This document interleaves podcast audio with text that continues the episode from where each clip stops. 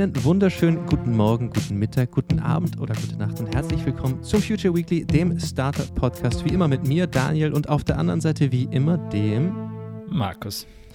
Richtig. Und es ist Sonntag, es ist Deep Dive Zeit, vielleicht aber auch Montag oder Dienstag und du hast den Sonntag genossen, um ein bisschen abzuschalten. Anyway, wir freuen uns, dass du reinhörst oder reinschaust.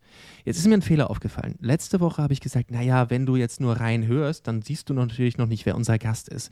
Ja, aber steht natürlich im Titel. Ach, das habe, habe ich wieder nicht mitgedacht. Da war ich schon wieder zu langsam.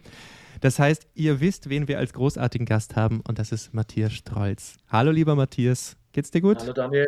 Hallo Markus, ja, geht mir gut. Geht mir gut. Wir freuen uns, dass du heute bei uns bist. Und wie so oft schaue ich immer gerne auf LinkedIn, was denn LinkedIn über unseren Gast sagt. Ich weiß, LinkedIn ist nicht so ganz die volle Wahrheit, aber immer ein interessantes Bild. Bei dir steht tatsächlich Matthias Strolz vorwärts im Fluss des Lebens.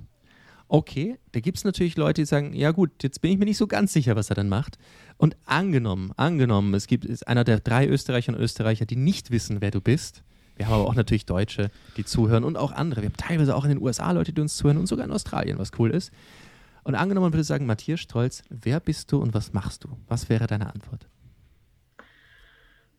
Äh, ich würde sagen, ich bin ein Gärtner des Lebens. Ich kultiviere soziale Felder. Das heißt, oh, das sind tatsächlich verschiedene Felder. Ich sehe mich als Impact Entrepreneur, als Portfoliounternehmer auch. Das heißt, ich bin Autor, Publizist, ich bin Organisationsentwickler, Coach. Äh, ich bin aber auch Startup-Unternehmer mit Story One.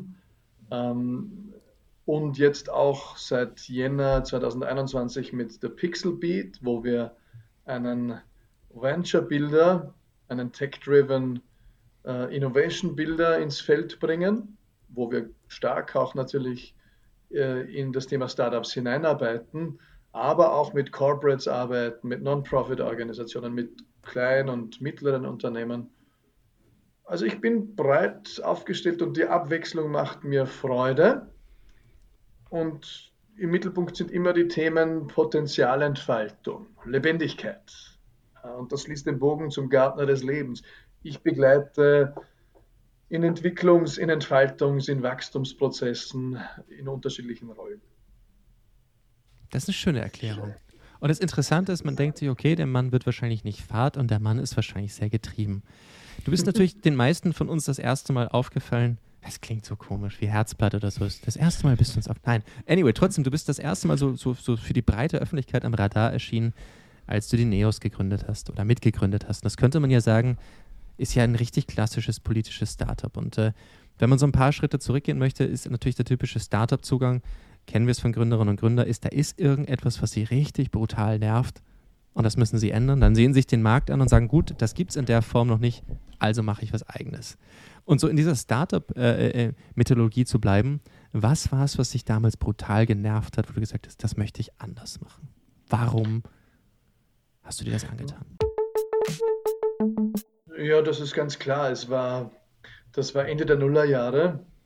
Äh, da hatten wir den Eindruck, über Österreich hängt eine depressive Wolke des Stillstands. Diese, diese zwei staatstragenden Parteien, denen wir viel zu verdanken haben, Sozialdemokratie, äh, Christdemokraten, die, die haben sich totgelaufen, ja, strukturell verhärtet, an manchen Ecken auch mit struktureller Korruption beschäftigt. Ähm, die, die, die schaffen es nicht mehr, sich äh, neu zu erfinden und die schaffen es auch nicht mehr, diese Republik zu schultern. Es braucht einen neuen Player, ähm, der lebendig auf Höhe der Zeit hier mit anpackt. Ansonsten werden wir mittelfristig auf längere Zeit dem Rechtspopulismus ausgeliefert sein, als Land, als Gesellschaft. Das ist das Gründungskalkül, die Gründungshypothese, die gilt heute noch und und gilt auch noch für die nächsten Jahrzehnte. Also es braucht einen, einen vitalen äh, Player, der da irgendwie auch sich der Vernunft äh, hingibt ähm, und versucht auch neue Machtmechaniken zu ermöglichen mittlerweile. Ist das ja auch in Salzburg und Wien mit Regierungsbeteiligungen möglich. Mhm. Und, und, und als Startup-Gründer ist ja auch so typisch, dass man gewisse Dinge vollkommen unterschätzt. Man hat mhm. einfach diese, und das braucht man, das ist auch so gut, dass man einfach naiv rangeht und sagt, na, das machen wir so, so, so und bam.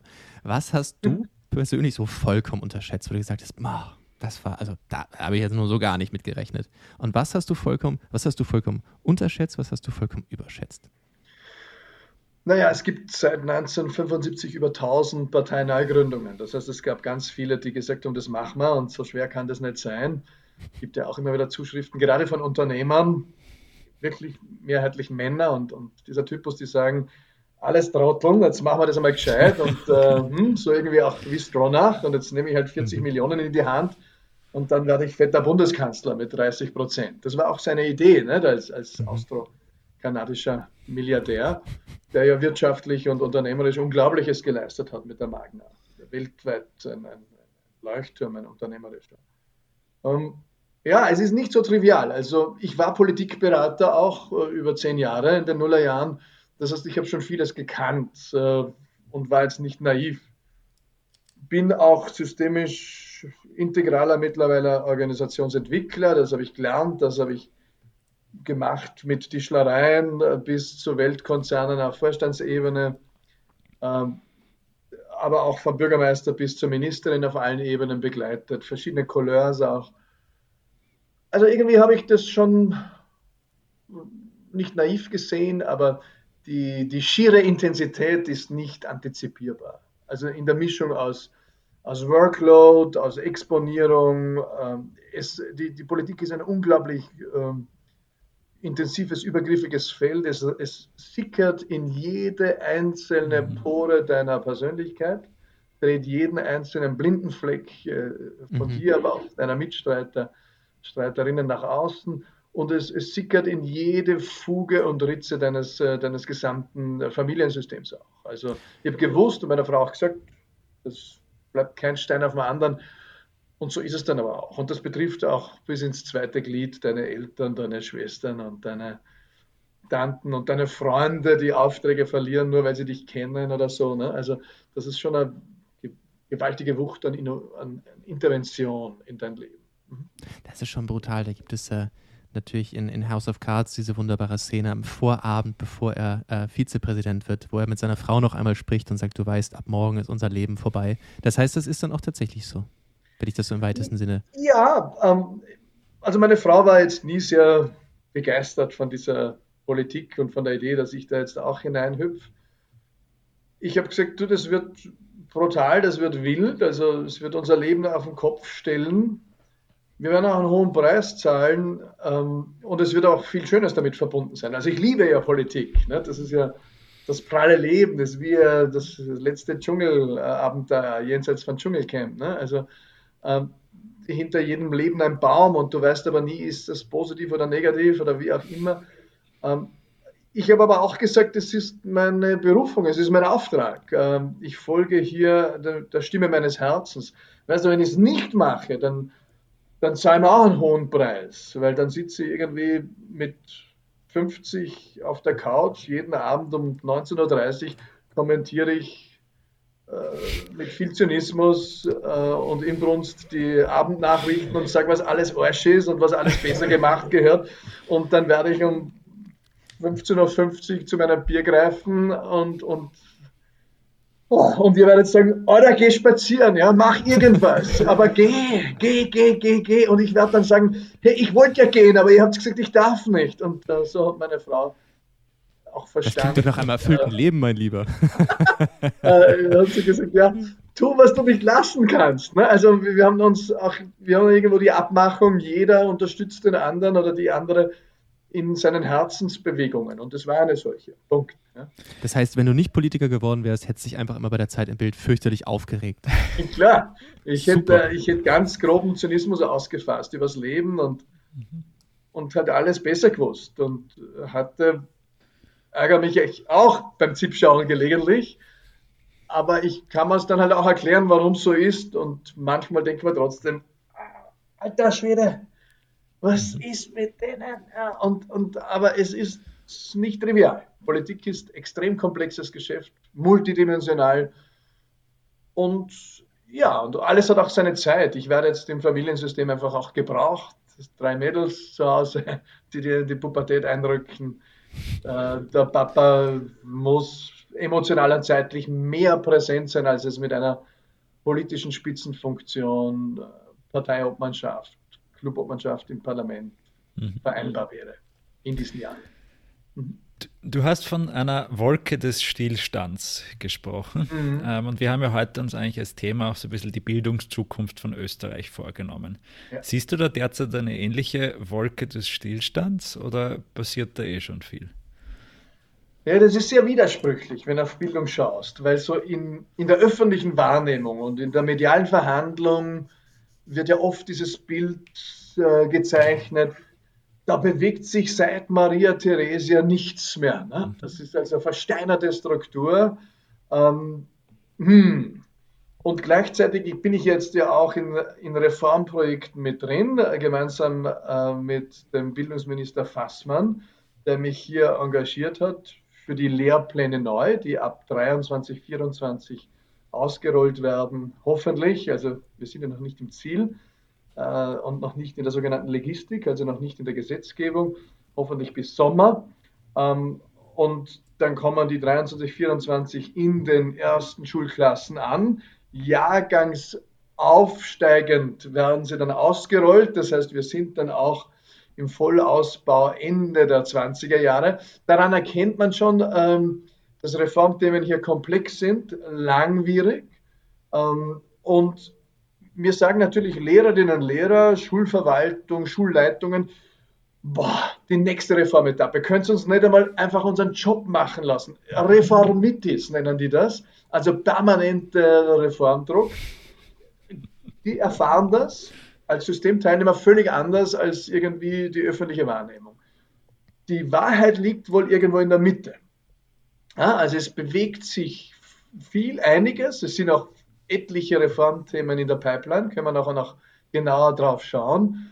Und dennoch ist natürlich dieser Supertanker Bildung ein super verzopftes äh, Gefährt, ne, das halt irgendwie äh, im 17., 18. Jahrhundert aufgebrochen ist äh, und halt immer noch die Grundstrukturen auch teilweise hat. Also damals gab es ja nur Kirche und Militär. Und die haben gesagt, jetzt machen wir Schule, hm, ein bisschen Kirche, Militär, Adel.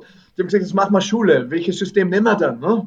Und dann hat einer aufgezeigt und gesagt, wir machen wir ein bisschen auf Militär. Ne? Also wir könnten ja so, so Exerziereinheiten machen für diese jungen Menschen. Ne? Und deswegen ist man auf die Idee gekommen, wir machen die Abfüllung in 50-Minuten-Einheiten. Das ist die Anleihe an einer militärischen Organisationsmetapher.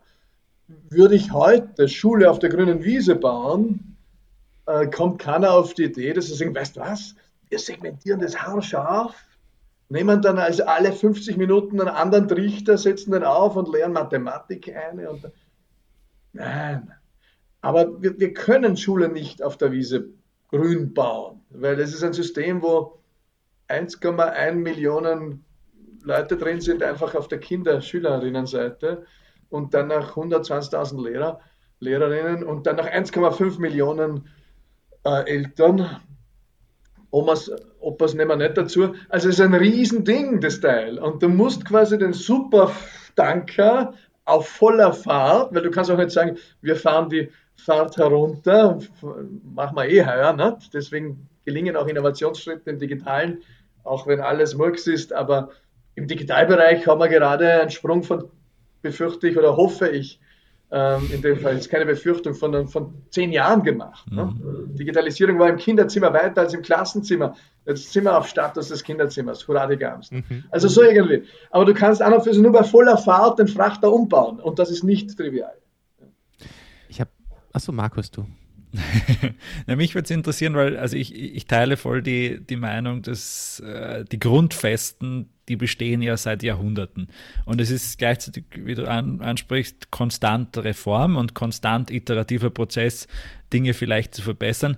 Aber das betrifft halt nie die Grundfesten, weil, wie du richtig sagst, wenn der Tanker fährt, ist es unglaublich schwierig, den, äh, keine Ahnung, ja, also de, de, den Antrieb auszubauen und, und, und, und gleichzeitig irgendwo einen neuen zu machen. Also ist für mich die Frage, oder ist eigentlich verwunderlich aus meiner Perspektive, dass da in den letzten Jahrzehnten schon eigentlich so wenig von außerhalb des Systems gekommen ist, dass eigentlich so wenig Innovation gekommen ist, wo dann halt die Eltern der Schüler sagen, na, wir glauben, das aktuelle System ist nicht mehr das Beste für unsere Schüler, wir stecken den in, äh, oder sie in eine andere Schule, ähm, wo wir das Gefühl haben, da lernt man mehr. Warum glaubst du, ja. hat das in Österreich so, so wenig stattgefunden? Naja, äh, es, es findet schon statt. Ähm, es ist ja zum Beispiel allein im Ballungsraum Wien äh, oder Wien-Stadt hast du äh, mehr als ein Fünftel der Schülerpopulation in Privatschulen. Mhm. Das heißt, äh, das ist natürlich eine Abstimmung auch mit Füßen, in dem Fall gegen das öffentliche Schulsystem, so mit dem Hinweis, ähm, es ist uns nicht ausreichend, was hier geboten wird, teilweise. Ähm, und dann gibt es äh, ganz viele ähm, innovative Einzelprojekte. Also es gibt ganz viele Inseln des Neuen im Bildungsbereich. Und das ist einerseits erfreulich, andererseits ein Problem, weil das sind oft ganz kleine Inseln. Und deswegen haben wir auch bei unserer Mega-Bildungsstiftung, die wir vor zwei Jahren gegründet haben, mit der B&C Privatstiftung und der Berndorf Privatstiftung, haben wir gesagt, wir wollen vor allem diese Inseln des Neuen skalieren in der Startup-Sprache, würde man sagen. Also wir wollen diese Inseln zusammenschließen, wir wollen sie im Wachstum begleiten, wir wollen äh, diese ganzen äh, Hundertschaften, Tausende von, von Inseln der Innovation in, in eine Schwungmasse verbinden, die jene Macht und Kraft hat, dass sie die Verhältnisse zum Tanzen bringt. Also dass sie systemisch zu wirken beginnt. Und das haben wir zum Beispiel gemacht mit unserem ersten Call im letzten Jahr zum Thema Chancenfairness. Also wie können wir die Chancen fairer schrauben für, für Kinder in Österreich, für Jugendliche, weil wir ja wissen, dass Bildung zu stark vererbt ist. Also die Frage, welche Bildungschancen du hast, welche Karrierechancen du dann auch hast, zu stark entlang der Frage beantwortet wird in Österreich, was ist dein Vater, deine Mutter? Und nicht entlang der Frage, was sind deine Talente, was sind deine Ambitionen, deine Sehnsüchte, deine Leidenschaften. Ähm, und da haben wir gesagt, wir, wir wollen bestehende Innovationsprojekte begleiten in der Skalierung. Wachstum durch einerseits finanzielle Unterstützung, Vernetzung, Know-how. Also wir haben ein, also wenn man so will, ein Acceleratorenprogramm gebaut, ähm, haben eine Ausschreibung gemacht, 1,4 Millionen. Es kamen über 250 Projekte, die sich beworben haben. Also allein daran erkennt man, da gibt es schon eine Schwungmasse, die man noch äh, eben besser verbinden muss. Und äh, wir haben die Top 20 Projekte mit einem ähm, Betrag ausgestattet und, und äh, die Top 10 Projekte dann mit einem höheren und die Top 3 Projekte bekamen jeweils 240.000 Euro. Vor Kapitalertragssteuer, falls ich die abführen muss, ist sehr unterschiedlich. Und jetzt haben wir auch diese äh, Mega Academy gestartet, gemeinsam mit der WU, also mit, mit auch sehr fachkundigen Partnern. Und jetzt starten wir mit dieser Woche, gestartet bereits, den zweiten Call im Bereich Wirtschaftsbildung. Und auch hier sind wir zuversichtlich, obwohl es ein engeres Segment ist, dass, sie, dass sehr viele aufzeigen werden und sagen, ich habe hier eine Idee, ich habe hier schon ein Projekt laufen. Und, und wunderbar. Also natürlich, ich bin bei dir, Markus, die, die Innovation muss von der Seite kommen. Warum? Weil gerade in, in, großen bürokratischen Systemen die Innovation nicht im Zentrum entsteht, sondern immer in der Peripherie. Und meine Aufgabe als Führungskraft, äh, Vulgo Politik in dem Fall wäre, die, die, die Irritation und die Innovation immer wieder ins Zentrum hereinzubitten. Und, und wir freuen uns ja auch, dass, dass der Fassmann als Minister das dann auch unterstützt und auch würdigt. Und äh, also ich bin da durchaus zuversichtlich, dass in den nächsten Jahren ähm, und Jahrzehnten hier mehr Innovation gelingt als in den letzten Jahrzehnten. Da, ist, da sind wir äh, in einem anderen Reifegrad auch der Auseinandersetzung. Ähm, und ein bisschen heftig mit auf unsere Fahnen auch in dem Fall. Äh, wir waren ja die Ersten, die das Thema Bildung ganz fett ins Parlament getragen haben damals. Und ich kann mich noch erinnern, ich bin in Strategierunden gesessen, da sind Leute drin gesessen, die sagen, Bildung kannst du nicht kampanisieren. Das, jeder hat zwar irgendwie einen Bezug, aber du kannst das nicht kampanisieren. Dann sage ich Bullshit. Ja, also du kannst ja alles kampanisieren. Ja, also wenn du, wenn du einen, einen pickigen, süßen Saft, äh, der fraglich ist in seiner Wirkung, kampanisieren kannst und daraus ein Milliardenbusiness machen kannst, warum sollst du Business, warum sollst Bildung nicht kampanisieren können? Wenn, wenn den Turnschuh kann panisieren, ah, ja, aber ich, ich lange Antworten, sorry. Also, ja, aber es ist ja eine schöne Antwort. Es wird sich was bewegen, äh, das glaube ich schon. Ja, und wir freuen uns ja auch, dass, dass, dass, dass, du da Leidenschaft auch mitbringst, wie immer. Ich meine, ich glaube, du bist auch ein extrem leidenschaftsgetriebener Mensch, das spürt man auch, ähm, wie du so da dran bist. So, so ein bisschen, so ein bisschen. Ähm, andererseits sehen wir auch, es ist ja auch kurz vor knapp. Ich meine, wir wissen natürlich aus Umfragen, ähm, dass in Österreich die zweitschlechteste schlechteste unternehmerische Bildung in der gesamten EU ist. Ähm, wir wissen, mhm. dass 59 Prozent der Österreicher und Österreicher noch nie an eine Gründung gedacht haben. Und das zeigt gleich, 16.000 Unternehmen keine Nachfolge haben. Das heißt, es ist jetzt nicht so, dass wir, und das finde ich immer so ein bisschen schwierig bei dem Bild des Unternehmertums, dass Leute glauben, naja, das ist so the icing of the cake. Nein, nein, nein, nein, nein. Das ist, das ist, das ist, wie soll ich sagen, it's the backbone of the economy. Ohne Unternehmertum ja. haben wir alle keine Arbeit. Sind wir alle ziemlich, ziemlich schlecht bestückt. Und zeitgleich ist das Bild einfach grausam schlecht. Und ähm, deswegen ist es eine großartige Initiative, aber auch einen extrem kulturellen Wandel, den man vorantreiben muss. Weil ich habe einfach das Gefühl, dass in vielen Gesellschaftsschichten das Bild des Unternehmertums einfach so negativ konnotiert ist, dass, dass, dass, dass, von vornherein gesagt wird, nee, nee, nee, das machst du nicht, das ist schlecht für dich. Ja. Wie siehst du das? Ich sehe dich da nicken. Ja, ja absolut. Man muss auch sehen, die Geschichte Österreichs, wir waren ja eigentlich äh, keine klassische Marktwirtschaft bis in die 80er Jahre. Eigentlich hat die, die, die EU-Mitgliedschaft hier auch viel äh, ermöglicht, nämlich äh, uns als soziale Marktwirtschaft zu begreifen. Wir haben sehr viel planwirtschaftliche Elemente gehabt in Österreich. Das ist uns gar nicht mehr bewusst. Ja? Und dazu kam natürlich ähm, eben die leichte Verteufelung des Unternehmers als kapitalistische äh, Sau. Ja? Also so irgendwie, heute würde man sagen, neoliberaler Sack oder keine Ahnung. Ähm, und, und die wird es geben bei Unternehmern, ne? so wie es in jedem Skiverein äh, einen Typen gibt mit Arschlochverhalten. Ne? Also, mhm. Aber es ist halt auch so, dass natürlich der Mensch ein schöpferisches Wesen ist und im unternehmerisch tätig sein. Und es gibt natürlich auch Beamte, die unternehmerisch tätig sein kann und der Pfarrer und die, keine Ahnung, jeder kann unternehmerisch sein. Also eben vom Kochclub äh, bis zum Skiverein bis Non-Profit-Organisation bis Gemeinde bis eben Startups, ähm, dass man das auch positiv konnotiert und sagt, aha, du packst an, du willst hier fürs große Ganze was einbringen, Geld verdienen ist nichts Böses, ne? da haben wir ja auch ein paar Knoten im Kopf. Ja, ne? Die, sehr viele sogar. Sehr, sehr katholischen viele. Hochgebirge, alemannischen, ne? also eher geht ein Kamel durchs Nadelöhr als ein Reich ins Himmelreich. Du, ich bin am Knopf lösen gerade, ne? dauert ein paar Jahrzehnte leider. Also ich bin ja in, in Selbsttherapie, ähm, weil ich auch merke, was ich da alles in mir gespeichert habe an Glaubenssätzen.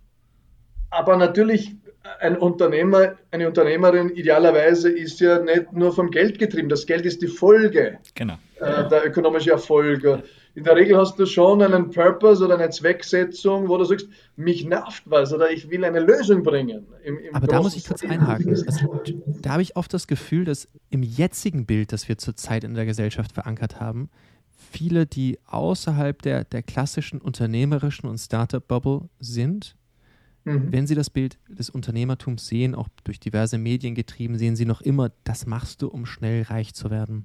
Und ich glaube, diese Übersetzungsleistung, dass man in Wahrheit unternehmerisch tätig wird, um einem Purpose zu folgen, ist mein Bauchgefühl, dass es noch nicht, ich sag mal, im großen Teil der Bevölkerung angekommen ist. Dieses reine, du hast ein Problem, wie du vorhin beschrieben hast, so wundervoll.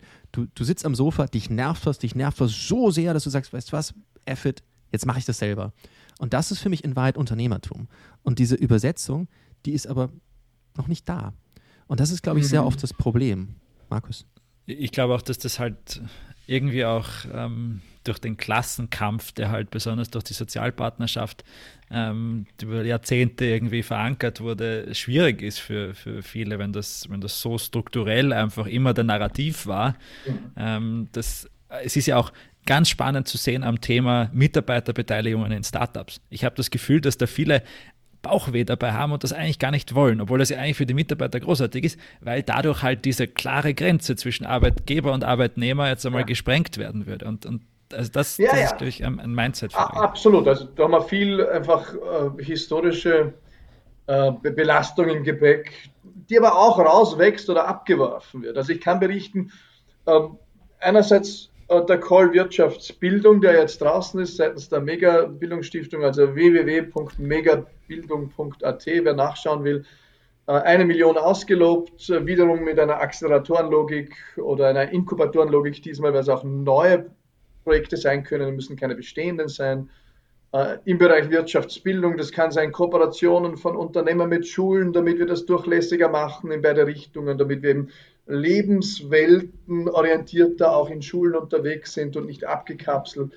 Da gibt es viele tolle Initiativen die man eben auch wachsen lassen kann. Es kann sein Financial Literacy, also Finanzbildung, es kann sein Entrepreneurship Education. Und also wir wollen einfach, dass, dass es eben nicht äh, weiter so der Fall ist, äh, dass, dass viele den Unternehmer negativ gespeichert haben, aber auch ganz banal, nicht jeder muss Unternehmerin und Unternehmer werden. Also es geht eher um eine Haltung. Und es geht um Know-how. Es kann nicht sein, dass sich so viele junge Menschen verschulden mit dem ersten Smartphone-Vertrag auf die Art. Es kann nicht sein, dass man ähm, zwölf Jahre in die Schule gehen und dann beim ersten äh, Mietvertrag also die Panik ausfassen, wenn man sagt, das ist eine scheiß zur Fremdsprache. Nicht? Und, und, und dann, ähm, dann machst du die Hosen voll, wenn du einen Heiselbauer Kredit unter, unterschreibst um 300.000 Euro, weißt, hat er eine Seele abgegeben und über Unterschrift unter was gesetzt, was ich nicht im Ansatz verstehe. Und da frage ich mich, okay, äh, wie viel könnte man aussortieren in der Schule, äh, was nicht so lebensweltnah ist und das gehen wir rein. Und da kann ich berichten von der zweiten Baustelle, wo ich dabei bin, nämlich die neuen Lehrpläne bei, beim Bildungsministerium. Hier kommen statt der äh, früheren Unterrichtsprinzipien sogenannte übergreifende Themen. Das sind 13 an der Zahl und die sind auch, acht von denen sind verpflichtend in die Fachlehrpläne eingewoben, das heißt mit Anwendungsbeispielen oder Illustration. Und unter anderem ist dabei auch Entrepreneurship Education. Ähm, und, und zwar mit einem ganzheitlichen Ansatz. Also nicht im Sinne von, du musst Unternehmer werden, sondern nein, äh, Wirtschaft sind wir alle. Äh, es ist auch drin äh, Verbraucherinnenbildung, Verbraucherbildung. Also äh, wir wollen einfach und wir sollten haben mündige Menschen. Ja. Wenn wir in einem freien Land leben wollen, in einer sozial-ökologischen Marktwirtschaft, die ich nach wie vor für das beste System halte, um Wohlstand und Lebensqualität für breite Massen zu gewährleisten. Wir haben vieles andere versucht, das in der Theorie gut klingt, aber halt dann beschissen war am Ende des Tages. Und, und es gibt natürlich auch viele pathologische, krankhafte Ausformungen von Marktwirtschaft, aber die, die Zähmung also sozial-ökologisch, die ist ja noch unterwegs und jeden Tag eine Herausforderung. Aber natürlich schafft äh, der Markt dann hier auch viele Möglichkeiten an Wohlstand und Lebensqualität. Ja? Und, und da, da, brauchen wir aber den mündigen Bürger, die Bürgerin auf beiden Seiten. Äh, sonst wirst du ja verarscht auch als Konsument. Ne? Und, und deswegen, weil manche sagen, ja, heißt das, dass jetzt lauter neoliberale Säcke auch gezüchtet werden in den Schulen? Nein, Mündigkeit. Der mhm. mündige Mensch, der aufrechte Gang und e-, egal in welcher Rolle du dann teilnimmst im gesellschaftlichen Leben und damit auch in der Wirtschaft. Es gibt niemanden in diesem Land, der nicht an der Wirtschaft teilnimmt. Ich kaufe ein Semmel, zack, bumm, hab ich schon. Willkommen in der Wirtschaft. Ich glaube, da ist besonders äh, auch im Schulsystem einfach super wichtig, dass diese Erkenntnis und dieser Kulturwandel auch ankommt, weil es ist dieses böse Unternehmertum, besonders glaube ich in den AHS, schon sehr stark vertreten. Und du hast vorher angesprochen bei der, bei der Megabildungsstiftung auch halt, dass es einerseits natürlich systemisch unglaublich schwierig ist, was voranzubringen.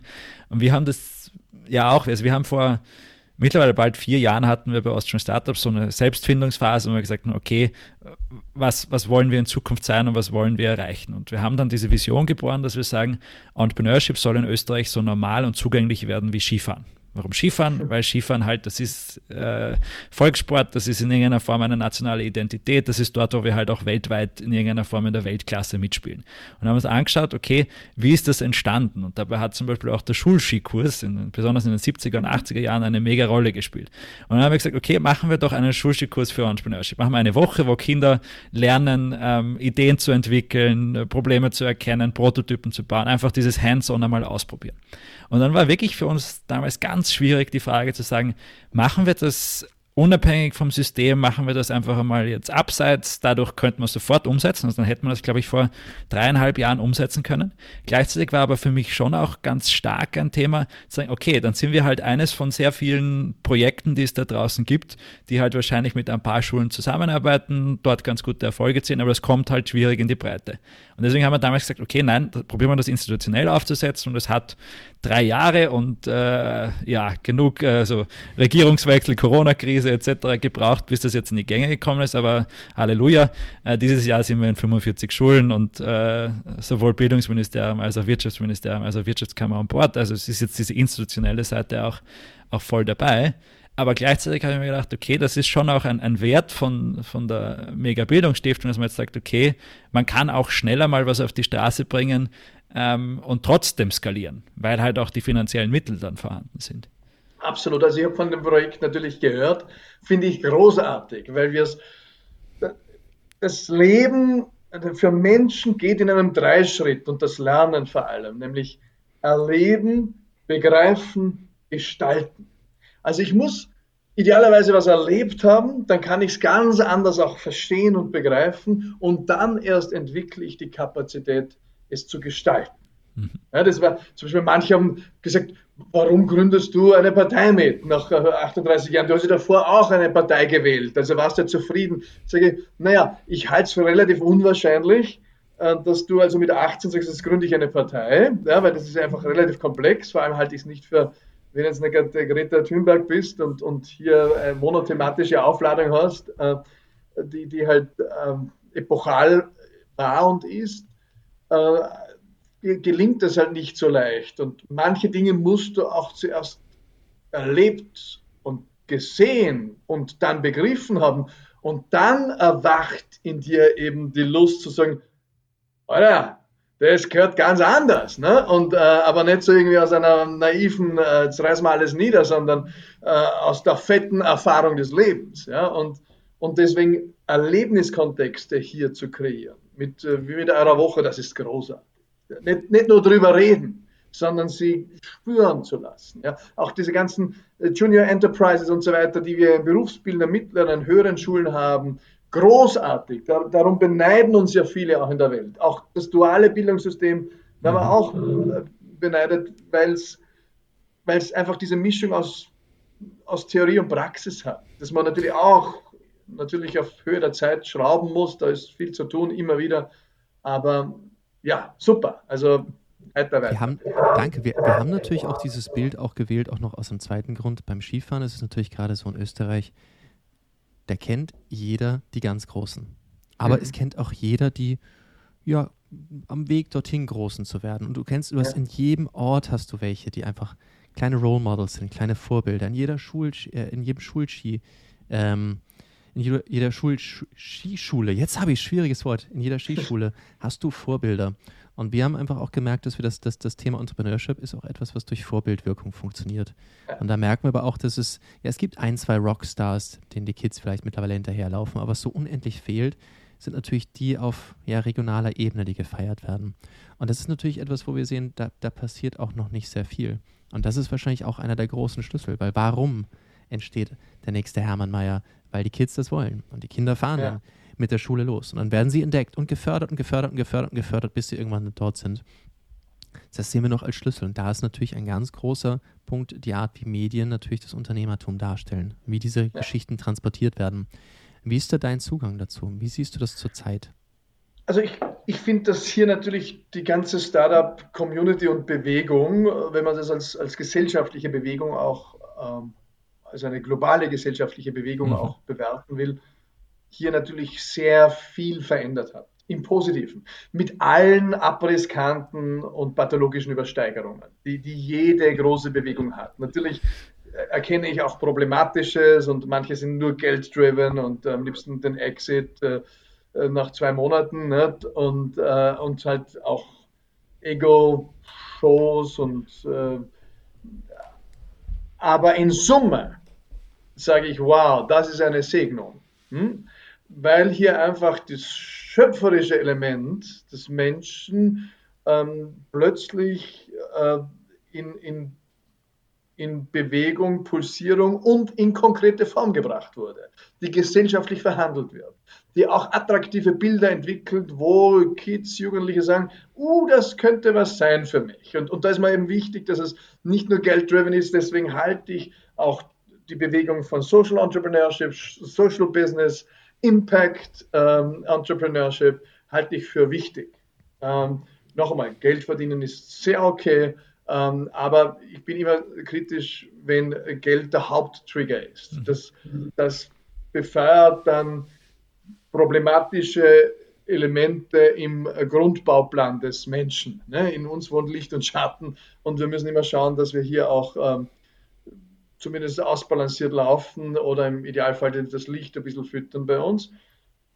Und deswegen auch spanne ich den Bogen noch einmal zu unserer Bildungsmillion, also Mega-Bildungsmillion.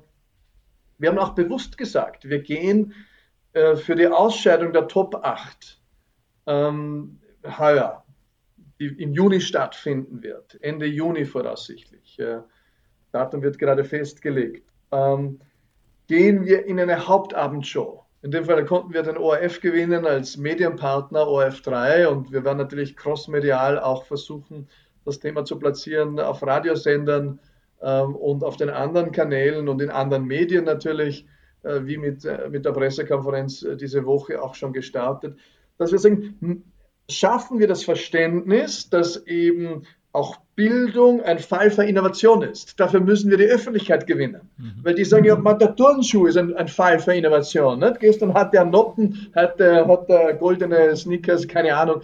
Ähm, alles ist ein Fall für Innovation, aber für Bildung weiß ich nicht. Und gleichzeitig diese Unzufriedenheit, es bewegt sich nicht. Und hier braucht man einen gesellschaftlichen Prozess, auch dass man sagt, ja, Bildung ist ein Fall für Innovation. Und Innovation ist ein Fall für, für Tausende für Zehntausende. Bildung und Bildungsinnovation ist ein Fall für Formgebung. Man muss es konkret tun äh, und dann eben skalieren und systemisch hineinwachsen lassen in den Supertankerbildung. Und, und das wollen wir verhandeln in einer Abendshow. Das ist eine Mischung aus, wenn man so will, ähm, eine Mischung aus zwei Minuten, zwei Millionen und, und Dancing Stars, äh, wo, wobei wir wissen, nicht zu sehr übertreiben. Wir wollen das kompetitive Element nicht so stark ja. exponieren ja. für Bildungscommunities und Bildungsprojekte, weil sonst sagen die, ihr seid ja verrückt.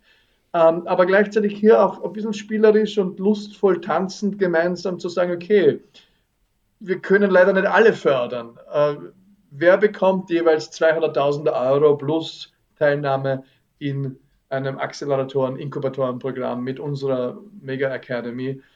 welche Top 3. Und da werden wir auch eine Mischung machen aus einer Live-Jury, Fachjury, ähm, TV-Jury und eben Publikumsvoting. Weil wir sagen, wir wollen auch hier Teilhabe, Partizipation hereinbinden.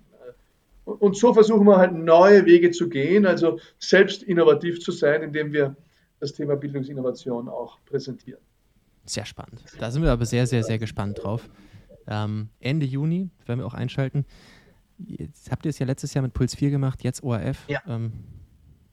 Also Puls 4 war auch ein großartiger Partner. Ähm, wir hatten ja für Ende, Ende März 2020 eine Live-Show im Game Changer eingebaut, geplant mit 800 Leuten. Die wurde Covid-bedingt mhm. quasi abgeräumt, zwei Wochen vor, hm, das war schon äh, äh, elend. Wir haben dann im Herbst noch einmal versucht, äh, eine 100er Show zu machen. Ähm, Covid mhm. war immer noch da. Ähm, und wir haben dann eine einwöchige Zeile gemacht im Frühstückstv äh, im Café Puls. Das, das war, war sehr gut auch von der Reichweite her. Also ähm, das war, es sind beides gute Partner. Also ich, ich darf da beiden Blumen streuen, äh, sowohl Puls 4 als auch ORF, der jetzt sehr sehr quickie unter Covid-Bedingungen in die Gänge kam, äh, weil das ja auch nicht selbstverständlich ist und gesagt hat, na, das Thema Bildung interessiert uns auch. Und so hoffen wir auch mit beiden, soweit das möglich ist, ne, ist ja nicht immer einfach, auch gut in, in Austausch zu bleiben und dass wir uns auch, auch was bedeuten können in der Zukunft. Mhm. Finde mal super. Also ich glaube, da schauen wir alle sehr genau hin. Markus? Ähm, mich, also finde ich, äh, kann ich voll unterschreiben. Mich würde jetzt vielleicht nochmal zurückkommen zum, zum, zum ursprünglichen Thema, wirklich Bildung per se. interessieren, wo du, abgesehen jetzt vom Thema Entrepreneurial Education, wo siehst du noch einen Punkt, wo du sagst, da läuft vieles derzeit falsch. Was, was fehlt dem österreichischen Bildungssystem? Was fehlt der österreichischen Bildung derzeit? Ja, also mein sehnlichster Wunsch ist, dass wir mehr Potenzialorientierung haben und weniger mhm. Defizitorientierung. Also die Frage, hey, Markus, du bist jetzt acht Jahre, was sind deine Talente? Was, was pumpt und klopft und pulsiert in dir? Du bist einzigartig. Ich stelle dich unter Genieverdacht, so wie alle anderen 1,1 Millionen Menschen, äh, die in deinem Alter und drüber in die Schule gehen. Weil du kannst was, was andere nicht können. Und du willst was, was andere nicht können. Das will ich wissen. Und nicht sagen, Markus, aufstehen, bist du acht Jahre und jetzt ist es amtlich. Du bist echt ein Loser. Du bist der Schlechteste in Englisch und das haben wir jetzt herausgefunden. und du bist der Schlechteste Lebens. in Deutsch. Ne? Und Daniel, du tust nicht lachen, weil dich können wir in beiden nicht brauchen. Ja, schaut her alle. Hier ist er. Ne? Und das vergessen die Leute dann nie mehr wieder, ne? weil wir ja bei Story One auch eine Story-Plattform sind, wo die Menschen schreiben können. Und ich begegne da Menschen, die 55 sind, die sagen, wow, es gibt mir so viel, dass ich schreibe und von mir erzähle, dass ich mich zeige. Und sage, warum hast du es vorher nicht gemacht? Dann berichten sie mir von traumatischen Erfahrungen, die sie mit 10 hatten, wo sie mhm. eben äh, genau diese Brandmarkung mit dem Rotstift erfahren haben. Und es gibt andere Länder, die, die zum Beispiel Finnland ist ein Satz der finnischen Schule ist kein Kind beschämen. Und es berichten mir Leute, das kannst du spüren, wenn du in die Schule hineinkommst. Das macht mit dem Raum was, das macht mit, dem, mit, der, mit der Organisation des, des Alltags im Unterricht was. Also solche Dinge. Aber das sind, das sind Haltungen, die, die mir ganz wichtig sind. Ähm, und da müssen wir an Haltungsarbeit äh, eben uns äh, irgendwo committen. Das dauert, ne? das wächst nicht in einem Jahr aus. Und dann gibt es ganz manifestere Themen, wie zum Beispiel Frühkindpädagogik, also Elementarpädagogik. Das hat traditionell in Österreich keinen hohen Stellenwert. Wir bezahlen es schlecht, auch bei der Ausbildung. Die Assistenzkräfte äh, wir haben teilweise nur sechs Wochen Kurse. Äh, so nach der Hypothese, so für kleine Kinder musst nicht viel können. Eine liebende Hand und ansonsten easy mhm. peasy. Ne? Das ist unendlich naiv. Ähm, das ist unendlich naiv, weil natürlich wir wissen rein aus Wissenschaft, äh, physiologische Entwicklung, Gehirnentwicklung, motorische Entwicklung, Sprachentwicklung, da gibt's Fahrwerke bei drei, bei vierjährigen. Jeden Tag. Nur weil du nicht so große Pickel hast wie ein 13-Jähriger und nicht so aufbegehren kannst. Ja. Die, die Bibliothek der, der, der, der Gehirnwissenschaften und, und Bildungswissenschaften für drei bis fünfjährige ist gleich groß, wahrscheinlich größer als für zwölf bis 14-Jährige. Aber wir sagen, ist nicht so wichtig. Ja, wenig Sozialprestige, wenig Bezahlung, kein Fokus auf Ausbildung Deswegen haben wir auch keine Männer drin zum Beispiel, fehlen uns die Role Models. Ähm, also, Elementarbildung muss viel mehr honoriert werden. Äh, Zahlung, Ausbildung, Sozialprestige. Wie insgesamt der Beruf des Lehrers, der Lehrerin, vielleicht hat Corona hier auch geholfen, mehr auch aufrechten Gang braucht. Das sage ich an die Pädagogen selbst, weil wenn die triffst bei einer Grillfeier und, und sagst, aha, wer sind Sie und was machen Sie so, über 50 Prozent der Pädagogen, bevor sie sagen, was sie sind, entschuldigen sich dafür, was sie jetzt gleich sagen werden, sie sein sind, dass sie, dass sie sind beruflich und das, das geht so nicht. Mhm. Ihr seid einer der wichtigsten Berufe der Republik. Ja. Das, was uns am wichtigsten ist, sagen wir immer die Kinder, das Wichtigste, ihr kriegt sie halb, einen halben Tag mindestens. Ne? Zum Friseur gehen wir einmal im Monat, auch wichtig. Und, und, und äh, zum Bäcker auch zweimal die Woche, auch wichtig. Aber ihr habt unser Größtes, das halbe da muss ich kurz einhaken. Ja. Und deswegen Matthias, aufrechter Gang. Die richtigen Leute, werden die richtigen Leute Lehrer? Nein, äh, nicht ausreichend. Und das ändert sich ja auch. Es gab dieses Projekt äh, Anfang der 1er Jahre im Rollout äh, Pädagoginnenbildung neu. Pädagogenbildung neu, da kommt die erste Kohorte der neuen Absolventen jetzt in die Schulen hoch umstritten. Manche sagen, das ist noch schlechter worden. Das glaube ich nicht. Ich höre von Expertinnen und Experten, dass sie sagen, wir merken schon, dass eine bewusstere Berufswahl passiert. Ähm, weil, weil früher ja oft auch der Lehrberuf als Verlegenheitslösung gewählt wurde. Also ich kenne es äh, zum Beispiel von Wirtschaft. So ich sage, ah, da mache ich halt WIPET, so irgendwie, mhm. Wirtschaftspädagogik. Ja, ähm, aber man kennt es auch in Fachstudien. Und, und jetzt wird hier die, die professionelle Haltung, die professionelle Aufladung gestärkt. Und ja, auch hier ist in diesem Pädagoginnenbildung neu Paket vieles noch zu verbessern, zu optimieren, im, ja, das ist nachzuschärfen, aber man soll sich das nicht schlecht reden lassen. Ja, also das sind Dinge, mit denen beschäftige ich mich jetzt schon, schon viele Jahre, weil ich damals auch die Minister begleitet habe und es später im Parlament begleitet habe, im Unterrichtsausschuss.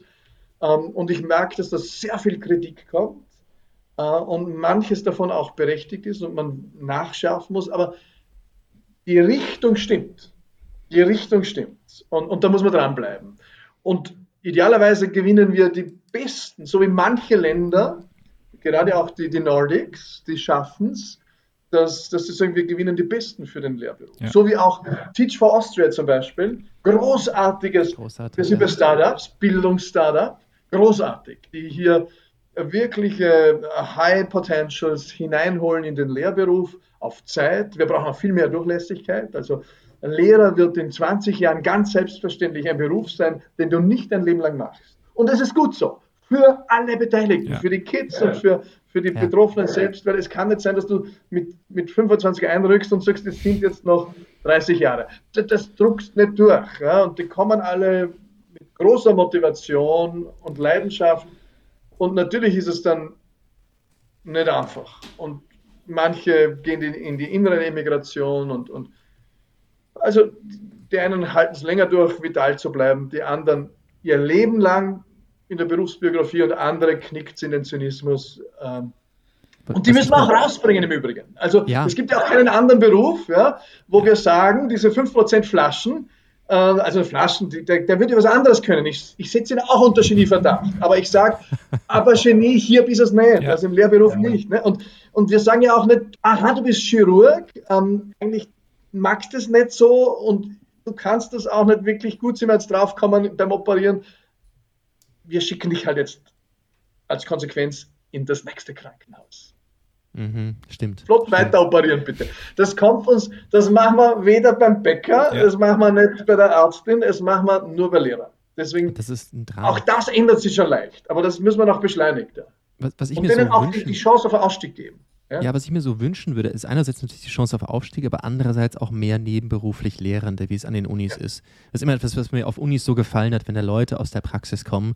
Und ich, ich, ich unterrichte selber sehr viel und sehr gerne an Unis, aber ich merke, man kann natürlich, wenn man das alle paar Wochen mal einen Tag macht, kann man viel Energie mitbringen, man, man lernt ja. viel, man zehrt davon viel. Wenn man das jeden Tag dasselbe Fach machen würde, dann wirst du ja auch irgendwann zynisch. Das, das, das wäre fein. Markus, da kommt noch ein Shoutout. Äh, bringst mich, legst mal die Fährte, Daniel. Und zwar, wir haben als, als erstes Spin-off der Mega Bildungsstiftung äh, die Initiative Seitenwechsel jetzt äh, am Start. Mhm. Äh, Seitenwechsel.at, äh, wenn ich mir recht entsinne. Ähm, das ist der Aufruf, dass wir ab Herbst, das heißt äh, bis Ende März läuft jetzt noch die Bewerbung für Lehrerinnen und Lehrer. Wir haben jetzt gerade geöffnet auch für BMHS, also für berufsbildende Schulen, die ja an und für sich Praxiserfahrung haben, aber vielleicht ist auch dort gut, wenn ich jetzt zehn, zwölf Jahre in der Schule bin, dass ich sage, jetzt gehe ich noch einmal ein Jahr in die Praxis. Und für AHS sowieso. Und, und ja, also das ist die Einladung, ein Jahr in ein Unternehmen zu gehen. Wir organisieren das Matching. Ähm, und dann kommt diese Lehrperson zurück in die Schule mit einer anderen Aufladung, mit, mit auch der Idee natürlich, äh, diese Inspiration, die er geschöpft hat oder sie geschöpft hat, auch weiter zu, sie, zu ziehen im Schulalltag mit, mit Folgeprojekten. Wir sind jetzt im Pionierjahrgang äh, zwischen 5 und 15 Leute. Und dann wollen wir es in den Folgejahren ähm, breiter ausrollen. Das ist auch nicht unkomplex, das Projekt, weil da kommen dienstrechtliche Fragen hinein, was ich was alles. Aber es ist großartig. Also bitte hier die Kunde auch, auch zu verbreiten. Ja, unbedingt. Vielleicht noch ein, äh, ein spannendes Beispiel auch für diese mangelnde Durchlässigkeit, die du angesprochen hast. Äh, meine Schwester ähm, studiert gerade äh, Pädagogik, hat zuerst äh, Kommunikation studiert und abgeschlossenes Studium dort, hat aber dann beschlossen, sie will eigentlich Lehrerin werden. Und hat aber, ist aber sehr stark angetrieben, auch von diesem, ja, sie will auch da einen Wandel und sie ist sehr systemkritisch. Aber ihre größte Sorge derzeit ist, dass sie, wenn sie jetzt Lehrerin wird, dass sie dort hängen bleibt. Und das, das ist, glaube ich, auch, ja. auch einfach, wenn das schon bei, bei Studienanfängern oder bei, bei, nicht, oder bei angehenden Lehrern so, so, so stark vorprogrammiert ist, dass sie Angst haben, dass sie hängen bleiben dort, dann, dann zeigt das für mich auch, dass man vielleicht das klarer zeichnen muss, den Weg, wie eine Durchlässigkeit funktionieren kann, den Weg, wie ein Lehrer sagt, naja, er macht das jetzt mal fünf Jahre, lernt den Beruf in der Praxis, geht aber dann vielleicht auch, auch wieder äh, in eine andere Perspektive, in eine andere Rolle, geht aber vielleicht dann auch wieder zurück und bringt diese, also genau dieses, dieses Zusammenspiel, dass das Lehrer ist wahrscheinlich, Lehrer sein ist, sollte vielleicht eine Berufung sein, aber gleichzeitig auch nicht ein, ein, ein Endstadium, ähm, wo sofort vorgezeichnet ist, wie du gesagt hast, die nächsten 40 Jahre ist linear. Ja, absolut. Und ich glaube, da kannst du deine Schwester auch ermutigen, this will not happen, weil sich die Welt hier so schnell dreht dass wir wissen, statistisch gesehen, jene, die jetzt in den Arbeitsprozess einrücken, werden alle zwei bis drei Jahre ihren Job wechseln, mitunter auch ihre Branchen, mhm. aber jedenfalls ihren Arbeitgeber. Und ähm, das wird nicht zu verhindern sein. Äh, wir müssen nur diese schwere Geburt ein bisschen erleichtern. Deswegen braucht es als Hebamme solche Programme wie Seitenwechsel, den öffentlichen Diskurs darüber. Aber das wird sich ändern. Äh, das, das wird einfach so sein. Und, und ich finde es grandios, dass auch ältere Menschen, älter sage jetzt durchaus mein Alter, ähm, oder in ihren 50er noch einmal in die Schule einrücken und sagen, und jetzt widme ich mich ja wieder fünf Jahre einer pädagogischen Herausforderung und davor bin ich im Projektmanagement gewesen und, und danach bin ich, I don't know, ähm, in, in irgendwelchen anderen Sphären. Ja. Wir werden hier viel durchlässiger sein. Äh, das kann man sich noch gar nicht vorstellen, aus dem Status quo kommend. Aber das ist nicht zu verhindern. Insofern ähm, bitte Sie zu ermutigen, genau all jene, die diese Leidenschaft spüren, diese Berufung, Pädagogin, Pädagoge zu sein und diese Bedenken haben, diese Bedenken wegwischen. Wir brauchen dich als Lehrerin mhm. mit deiner Berufung, mit deiner sachlichen Leidenschaft und das System wird gar nicht anders können, als dir auch Türen aufzumachen, dass du hinaus kannst und später wieder herein kannst. Das wird das, so kommen. Das ist ein starker Aufruf. Ich würde sagen, ich meine, ich glaube, wir könnten Stunden weiterreden, aber wir wissen, die Zeit ist schon sehr fortgeschritten. Ähm, und ich würde sagen, bevor wir zu unseren Moonshots und Predictions kommen, ähm, würde ich noch einmal kurz probieren, alles zusammenzufassen, was wir heute so besprochen haben. Und dann sind wir schon sehr gespannt, was deine Moonshots und Predictions sind. Ja, wir haben heute ein bisschen über das, darüber gesprochen. Manchmal sitzt man einfach vorm Fernseher, schaut die Zeit im Bild und verfällt in eine depressive Wolke des Stillstands oder aber auch, man könnte sagen, das nervt mich so sehr, dass ich aufstehe und ich beginne die Welt selber ein bisschen zu verändern. Das kann jeder von uns. Das kannst auch du, der du zuhörst. Das hast aber auch du ganz besonders gemacht, Matthias. Und du hast natürlich ein bisschen uns über, über, über Neos erzählt und darüber erzählt, dass es der Beruf des Politikers und der Politikerin gar nicht mal so einfach ist, wie man sich das so vorstellt. Dennoch muss es gemacht werden. Wir haben heute sehr viel über Haltung gesprochen. Wir haben auch, auch, auch, auch sehr stark über das Thema Bildung gesprochen. Dass Bildung gar nicht mal so einfach ist umzubauen, denn tatsächlich ist es ein Supertanker, der in voller Fahrt fährt. Zwar jetzt ein bisschen gebremst, wenn man so möchte, aber dennoch ist es extrem wichtig. Und dass die Reformen, die dort kommen, natürlich auch verschiedenste Leute betreffen. Wir haben ein bisschen über das Thema Reformitis gesprochen. Großartiges Wort, muss ich mir unbedingt mer äh, merken. Und zeitgleich haben wir auch darüber gesprochen, dass das Leben im Dreischritt verläuft. Das bedeutet erleben, begreifen, gestalten. Ein sehr, sehr, sehr schönes Bild. Ähm, und natürlich auch darüber gesprochen, dass es bald neue Lehrpläne geben wird. 2024 ist es soweit. Was natürlich noch viel früher passieren wird, ist, dass das Thema Bildung natürlich auch sehr stark ähm, weitergehen wird. Auch haben wir gelernt, dass es im Sommer die Megabildung geben wird, die auch eine Hauptabendshow im ORF haben wird. Äh, Gratulation dazu. Und wir haben natürlich darüber gesprochen, wie wichtig es ist, auch den Seitenwechsel zu bedenken. Denn am Ende des Tages muss auch das Thema Bildung deutlich durchlässiger werden. Joa, Matthias, haben wir da irgendwas ausgelassen? Alles gut. Die Lehrpläne hoffen wir schon 23 in die Klassenzimmer zu bringen. 23 sogar. Na, gut, dass wir es nochmal zusammengefasst haben, dass da ja. keine falschen Bilder entstehen. So, lieber Weil Matthias Streuz. Es braucht auch die Schulbücher dazu und die Pädagoginnenbildung, deswegen hat es so einen Vorlauf. Ne? Daran erkennt man, dass es so komplex ist. Ja? Der Mann brennt. Das finde ich gut. So, jetzt wieder wie Herzblatt. Matthias Strolz. Ja. jetzt geht's an, an, an dich. Was ist dein Mundshot und was ist deine Prediction? Prediction ist, dass, ähm, dass ein Ozean an, an Chancen aufgeht in den nächsten äh, Monaten schon äh, und äh, definitiv in den nächsten Jahren. Wir werden einen Aufbruch erleben, wie wir ihn in den jetzt lebenden Generationen, mit Ausnahme der unmittelbaren Kriegsgeneration, die noch einmal eine ganz andere Erschütterung erlebt hat, ähm, aber die anderen haben sowas noch nicht erlebt. Es werden für jeden und für jede Chancen dabei sein. Und äh, die Frage ist, welches Mindset hast du? Und das schließt den Bogen zu unseren Ausführungen, wenn du ein, ein Piloten-Mindset hast, entlang meines Buchs sei Pilot, Pilotin deines Lebens, also nicht Passagier dieser externen Dynamiken bist, oder entlang unseres Gesprächs, wenn du ein entrepreneurial, ein unternehmerisches Mindset hast. Du brauchst keine Gewerbeschein und musst auch nicht formal Unternehmerin sein, es geht ums Mindset, um die Lebenshaltung. Dann wirst du diese Chancen auch erkennen und nutzen können. Das ist die Prediction. Wenn du sagst, ich bin ein Opfer und es ist alles scheiße, und äh, das auch noch und dieses elende Virus. Und dann wirst du nicht die Kapazität haben, äh, die Chancen zu sehen äh, und zu ergreifen für dich. Und das gilt auf personaler Ebene, das gilt als, äh, auch auf organisationaler Ebene, also unternehmerischer Ebene, weil Unternehmen sind nichts anderes als auch lebende Organismen, sind auch Persönlichkeiten. Und da gelten dieselben Gesetzlichkeiten. Und der Moonshot, ähm, ich träume davon, äh, dass wir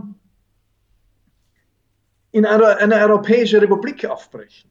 Ähm, das wird noch nicht äh, im April 2021 sein, das ist mal klar, aber ich glaube, äh, dass wir dieser Welt und uns selbst so viel zu bedeuten haben. Und ich glaube, dass Europa zu sich kommen muss. Mhm. Nicht um andere wieder hegemonial zu dominieren, als irgendwie äh, Macht, äh, die mit Schwert und Feuer über die Kontinente fegt und sich Kolonien beschafft, das geht eh nicht aus. Ne? Müssen wir eher umgekehrt schauen, dass wir keine Kolonie werden. Wir sind ja schon eine amerikanische Datenkolonie und werden demnächst eine chinesische, äh, wenn, wir, wenn wir nicht darauf schauen, äh, dass wir das nicht anders machen. Und für all das ist es wichtig, dass Europa sich begreift. Wenn wir uns nicht begreifen, sind wir auch nicht beziehungsfähig. Ja, wir pubertieren dahin. Ja, das ist das Problem mit Pubertieren. Das ist eh super, machen wir alle, aber irgendwann muss vorbei sein, weil du, du bist eben in der Pubertät nur bedingt beziehungsfähig. Warum? Weil du selbst nicht weißt, wer du bist.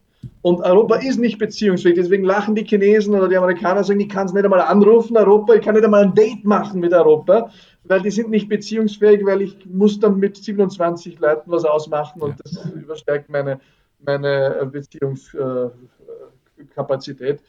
Ähm, und da, da geht es auch darum, dass ich glaube, wir haben einen, ein spezifisches European Way of Living. Das hat was zu tun mit sozial-ökologischer Marktwirtschaft, die wir eigentlich immer schon äh, im Ansatz gelebt haben. Das müssen wir beschleunigen, ausbauen. Aber bei uns bleibt eben keiner liegen am Straßenrand. Oder ganz selten, wenn er da liegt, dann passiert was.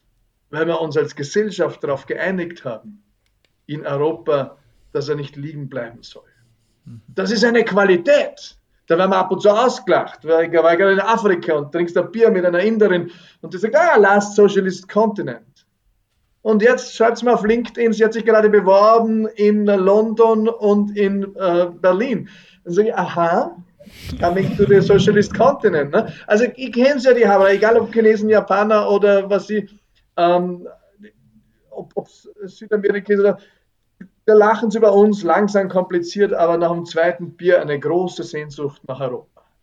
Und das hat mit diesem European Way of Living zu tun, der inklusiver ist, der ganzheitlicher ist. Äh, ich glaube, an dem kann die Menschheit nicht allein gesunden, aber ich glaube, wir können in diesen Jahrzehnten der Bedrängung auch unserer Spezies auch einen Beitrag leisten. Aber die Vorbedingung ist, dass wir uns selbst gemeinsam finden. Das ist mein Wunsch. Die Republik Europa. Ach, Matthias, wenn man dich wählen könnte, du. Ja, vielleicht sage ich jetzt mal so wertfrei. Schau, ich, kann, ich, bin, ich, bin ja, ich bin ja halb Ire, halb Deutscher und wohne in Österreich. Und wenn, wenn, wenn über Europa gesprochen wird, da kriege ich, ja, krieg ich ja Pipi in die Augen, wenn ich das höre. Da bin ich ja richtig glücklich. Du. Ach, ach, ach, das ist ja schön. Ich finde das schön. Das ist so, so ein wunderschönes Bild, so ein wunderschöner Moonshot. Da tue ich mir schwer, noch was nachzulegen, muss ich ganz ehrlich sagen. Aber ja, so muss das sein. Eine Europäische Republik und dass man Europa anrufen kann. Und wir können das, glaube ich, beide. Also Markus und ich haben sehr häufig Moonshots, die genau in die Richtung gehen. Ähm, wir sind beide glühende Verfechter des Sozialstaats, glühende Verfechter des europäischen Gedankens und glühende Verfechter des europäischen Marktes. Ähm, denn unser Weg ist tatsächlich der, der sich sehr hart von diesen anderen Wegen, die dort kommen, ab, ablegen. Und äh, das Bild, das du heute auch gezeichnet hast, ähm, ist einfach ein schönes. Und ähm, ich, ich, ich, werde im Juni das erste Mal Vater ähm, eines Sohnes, worauf ich mich sehr, sehr freue mit meiner Frau gemeinsam. Und da ist natürlich viel Verantwortung, nicht nur auf, auf individueller Ebene, sondern auf einer ganz anderen Ebene auch. Und das Bild, das wir da heute zeichnen konnten, ist natürlich ein sehr schönes. Und das wäre natürlich sehr, sehr schön, äh, wenn er dann in die Schule geht, vielleicht aufs Gymnasium geht, dass es dann tatsächlich diese neuen Lehrpläne gibt und äh, dass wir vielleicht in einem Stückchen ein vereinigteren Europa sind. Weil die Frage, die mir immer gestellt wurde, wo kommst du her, ist, ich komme nicht aus Deutschland, ich komme nicht aus Irland, ich komme aber auch nicht aus Österreich, ich komme aus all diesen Ländern. Meine Frau ist Kolumbianerin, dann wird das Ganze nochmal komplizierter. ähm, aber Europa ist da so eine ganz wunderbare Insel für uns und eine Insel des Mindsets.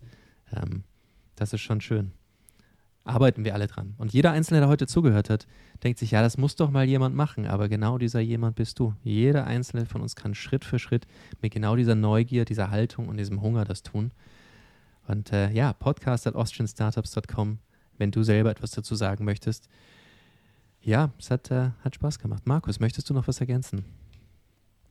Boah, schwierig da. Also ich möchte das in erster Linie unterstreichen. Ich sehe das hundertprozentig genauso, besonders einfach auch das der, Wert die Wertehaltung von Europa, dass das ein, ein Wahnsinns-Asset sein kann. Gleichzeitig glaube ich auch, dass, dass wir halt besser und, und effizienter werden müssen auf diversen Ebenen. Also genau solche Themen wie jetzt die, die, die ganze Impf- ähm, Thematik, wenn, wenn das sich wiederholt immer wieder, dann wird auch der Glaube an Europa verloren gehen, wenn wir das Gefühl haben, okay, eigentlich ähm, bringt uns das nichts. Aber ich glaube eigentlich voll wie du dann, äh, es muss ein Europa, vielleicht ein, ein, ein Europa, Europa, der Regionen werden und kein Europa der Nationalstaaten, haben wir auch am, äh, am Freitag mit, mit der ähm, äh, mit der Dorothee Beer und, und der Ellie Köstinger darüber gesprochen. Ähm, ich glaube, da liegt so viel Potenzial, das, und, und, aber es ist so wichtig, dass wir das auch, auch umsetzen und nicht zurückbleiben, ähm, weil es diesen äh, Rost im System gibt, sondern wir müssen in Bewegung kommen. Äh, dann unterschreibe ich das 100 Prozent. Und vielleicht noch eine kurze Prediction, auch, auch anschließend an das, was der Matthias vorher schon gesagt hat, nämlich diese Dynamik im, im Arbeitsmarkt. Ähm, ich, nämlich nicht nur im Bildungssektor, ich glaube, das wird in allen Bereichen, wie du richtig äh, schon gesagt hast, der Fall sein. Wir sehen das auch ganz klar schon. Einerseits äh, Zahlen, Daten, Fakten, dass einfach viel mehr 30-Stunden-Stellen ausgeschrieben werden, wo Leute eben sich nicht nur auf ein Thema konzentrieren wollen, sondern auch andere Perspektiven in ihrem Leben haben wollen. Und auch bei uns, jetzt bei Austrian Startups, also es ist immer wieder, dass Leute auch bei uns sagen, na, sie wollen eigentlich gar, gar nicht 40 Stunden, sie wollen 30 Stunden, weil sie wollen nebenbei einen Newsletter schreiben oder also das ist ähm, schon die neue Generation, die da kommt und ähm, ja, ich glaube, dass, dass da vieles passieren wird, was wir uns derzeit noch gar nicht vorstellen können. Hm. Klingt gut. Schön. Klingt gut. Matthias, it was a pleasure. Vielen, vielen Dank an dich. Ähm, wir drücken dir die Daumen. No pressure, ja. aber mach es. In dem ich Sinne. euch auch. Alles Gute an allen, die Freude. dabei waren heute. Dankeschön. Alles Gute in Ihrem Wirkungsbereich. Stay, stay safe. Dankeschön. Dankeschön. Ciao. Servus.